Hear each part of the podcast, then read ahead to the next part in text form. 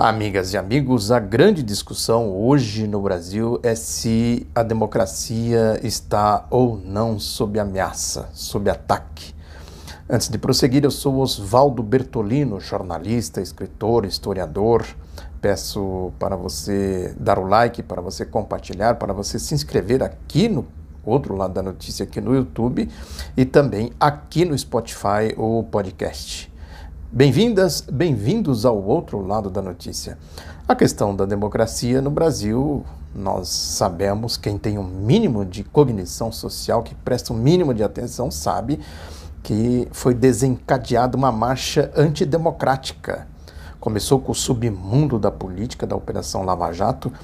É, inclusive, é, eu quero dizer que aqui, nesse outro lado da notícia, tem um amplo acervo que eu comento essa questão da, do sentido da Operação Lava Jato desde que ela se iniciou. Eu sempre digo aqui, quem se der aí ao trabalho de dar uma, dar uma percorrida no arquivo deste outro lado da notícia, vai ver coisas e mais coisas que eu falei aqui com, né, com base simplesmente num mínimo de compreensão histórica, política e desmascarando o sentido né, o que representa efetivamente a Operação Lava Jato.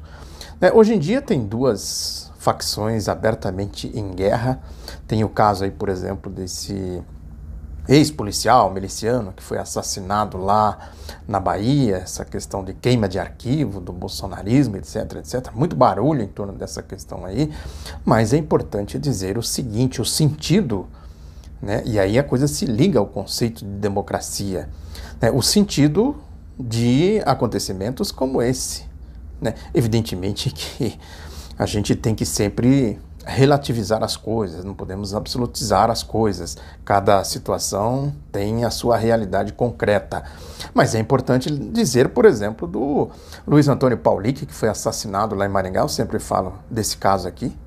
Quem, quem foi atrás dessa questão né, de fazer uma investigação mínima para saber o que estava efetivamente por trás do assassinato do Paulic. O Paulic era o secretário da Fazenda na época em que o Irivaldo Souza, do qual o Sérgio Moro foi estagiário, depois foi lá participar de um ato lá em Maringá, que é essa questão que eu sempre. Isso aqui, isso é uma mancha aí na, na história do Sérgio Moro, pouco comentada, pouco conhecida. Tá lá no meu site, o outro lado da notícia.com.br, detalhes de tudo isso. Quer dizer, na verdade, as duas facções, a Lava Jato, o lavajatismo e o bolsonarismo, são da, do submundo da política e praticam todo tipo de barbaridades. Essa aqui é a questão. Né? Não dá para dizer, ó, o lavajatismo né, é mais criminoso do que o bolsonarismo. Então, é óbvio que o lavajatismo tem muito mais estrutura, tem muito mais dinheiro, tem muito mais poder, tem muito mais corrupção do que o bolsonarismo. Né? Tem o Grupo Globo, né? Aí dando a sua proteção e etc. Essas coisas todas que a gente sabe que eu tenho falado aqui. Isso tem comentado não é de agora, por isso que eu estou dizendo o acervo aqui da Lava Jato. É importante a gente revisitar, ou pelo menos fazer uma reflexão sobre a história da Operação Lava Jato, né, para a gente entender. é diferente o assassinato, o assassinato do ponto de vista político, eu digo, o assassinato deste ex-miliciano, desse miliciano aí do bolsonarismo, do caso de Maringá, e outros casos mais, que eu sempre falo aqui.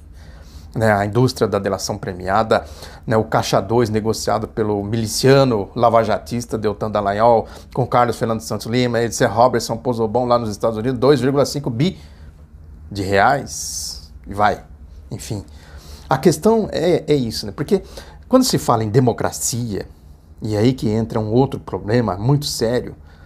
Quando se fala em democracia, é preciso sempre considerar o conceito que eu digo aqui de classes, ideológico. Democracia para quem? Tem aí, o Estadão faz um. Tem no seu editorial hoje comentando um estudo é, sobre democracia, que chama o título do editorial, inclusive diz aqui que é A Democracia em Recessão, que é um estudo, uma pesquisa do Intelligence United é, da revista britânica The Economist, que mostra, faz os rankings aí da democracia, como é a democracia no mundo. E aí lá pelas tantas, eles começam a falar dos pontos. O Brasil, é, é, na América Latina está em 15º lugar, é, com comparação, o Uruguai, o país mais democrático da América Latina, é, o Brasil é o 15º lugar, o Uruguai é o primeiro lugar. Aí dizem que é evidente que o Brasil nem de longe está entre os piores casos do continente, considerando a situação da Nicarágua, 122, centésimo, vigésimo segundo na lista, Venezuela, centésimo, é, quadragésimo, Cuba, centésimo, quadragésimo terceiro, quer dizer, ó, Nicarágua, Venezuela, Cuba. São exatamente os países que não se curvam à democracia do terrorismo, a democracia do, esse The, Economist aqui é, é, a Bíblia dos neoliberais, etc, etc. O conceito de democracia. Agora, onde tem democracia para o povo? Vamos fazer um inverter? Vamos fazer um ranking da democracia do povo? Onde o povo participa mais efetivamente da vida política? Não é a democracia do dinheiro, do capital, do, da The Economist. A democracia do povo. Democracia do movimento sindical, do movimento popular, né, do, dos direitos das mulheres, né, dos, dos, direitos do povo, enfim, de uma maneira geral. Compara com o Brasil, Cuba vai ficar em primeiro lugar, o Brasil vai ficar lá no duzentésima, sei lá o quê. Vai para a Venezuela. Aliás, sobre a Venezuela tem aqui né, um caso que eu, eu estou para comentar há alguns dias, acabei é, falando de outras coisas, que é um editorial do Globo dizendo que o governo da Venezuela, a ditadura, eles tratam. Ah, é ditadura, né? eles não são ditadura, os outros são ditadura. Vejam que a manipulação ideológica, a mediação ideológica, tão somente, não tem verdade nisso. Né? Não tem liberdade de imprensa, liberdade de expressão. As coisas que eu sempre digo aqui. Aliados chavistas silenciam sobre privatizar a PDVSA. Né? O, o linguajar é o linguajar do Hugo Studart, do Fábio Panunzio, do uh, Euler de França, Fagundes de França Belém, Gustavo Marques, esses anticomunistas aí, chinfrim, ditadorzinhos, né, manipuladores, mentirosos, essa, essa, essa, o submundo, vamos dizer assim, da chamada intelectualidade da direita extremista, extrema-direita anticomunista, essa turma queima livros. Os meus livros, por exemplo, eles procuram queimar. O Hugo Studas é um exemplo clássico disso, que tentou queimar os meus livros de maneira desonesta, canalha, covarde, enfim, tudo que a gente sabe que é esse tipo de gente aí. Né? É o submundo da chamada intelectualidade, entre aspas, da direita. O linguajar é o mesmo que diz aqui, fala. Primeiro que é uma mentira. Né? O próprio Globo, né? eu levantei aqui, fiz uma pesquisa no próprio Globo sobre isso. É uma situação de asfixia econômica né, do país pelas sanções norte-americanas. E evidentemente que o governo tem que dar os seus pulos. Agora, impuseram sanções, inclusive, sobre a companhia aérea é, venezuelana, falando da Venezuela, né? Cuba então, nem se fala. É, é, sanções brutais, covardes, criminosas, de ditadura, a, a, maior democracia que eles dizem, praticando ditadura extraterritorial, fora dos seus limites. Né?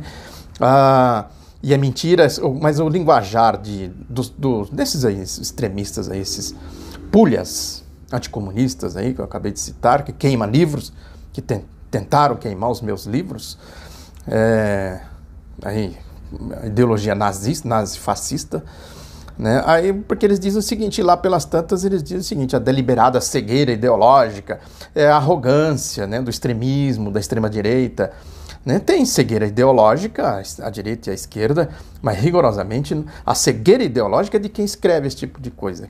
É porque escreve mentira, né? A história de atribuir sandices aos outros para depois rebatê-la. É que é exatamente os anticomunistas aí que eu acabei de citar. A deliberada cegueira ideológica impede até mesmo a arguição dos motivos pelos quais os cleptocratas liderados por Maduro de repente decidiram conjugar o verbo privatizar a tirania dissimulada em slogans anti-imperialistas destruiu o país. No Brasil, os aliados do PT e seus satélites demonizam a venda uh, de ativos estatais como ataque à soberania. Aqui no Brasil é verdade, na Venezuela não. É uma situação, são situações diferentes. Aquilo que o Marx dizia. Igualdade consiste em, em tratar desigualmente coisas desiguais. Precisa raciocínio um pouco para desvendar esses conceitos. Não é a burrice anticomunista aí né, aqui no caso anti-Venezuela e etc e tal. E vai falando nesse sentido né, que mantém silêncios obsequioso, falando da esquerda brasileira, PT e seus satélites, sobre a decisão da ditadura supostamente socialista de vender, ou na linguagem que costuma usar, entregar à elite e tal, essas coisas todas. Né, usando esse linguajar rebaixado, típico do linguajar anticomunista, porque não tem, no anticomunismo não tem inteligência. Então eles precisam rebaixar, joga lá embaixo. Né? Por isso que é impossível debater com o anticomunista, com o antipetista, na direita, enfim, a extrema-direita. Né? Aí, evidentemente, que esse conceito de democracia é o mesmo conceito aí do chamado trabalho análogo à escravidão. Quer dizer, eles criam uma situação, né, o trabalhador fica devendo e ele fica preso pela dívida. Mas é democracia. Eu estou pagando o seu salário e você tem que comprar no meu armazém. Aquela história toda, coronalismo, inchada e voto, né, que é a história da velha república, que é no Brasil aqui, a sobrevivência da ideologia escravista. Né?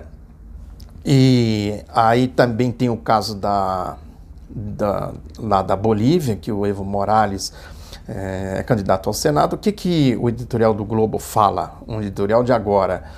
Ele fala exatamente na mesma linha, quer dizer, o, o, diz aqui o título que Morales volta a tumultuar eleições na Bolívia apenas para obter imunidade.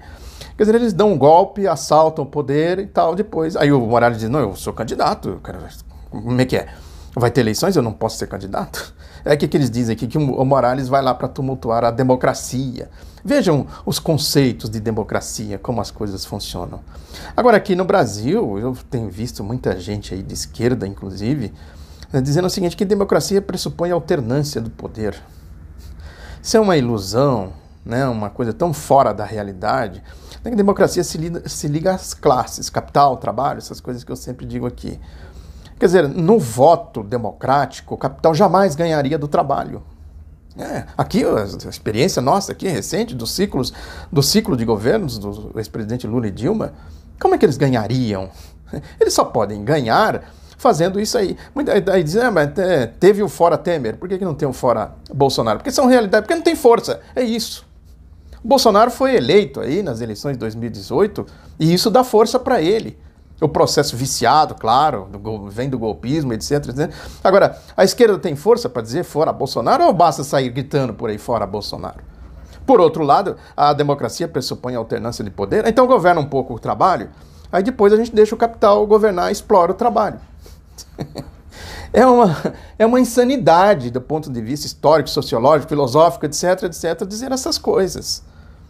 Democracia pressupõe participação do povo. O povo participando Cuba, Nicarágua, não sei mais o que, que eles dizem que é ditadura, né? Pode ter problemas assim, problemas assados, mas ditadura não é.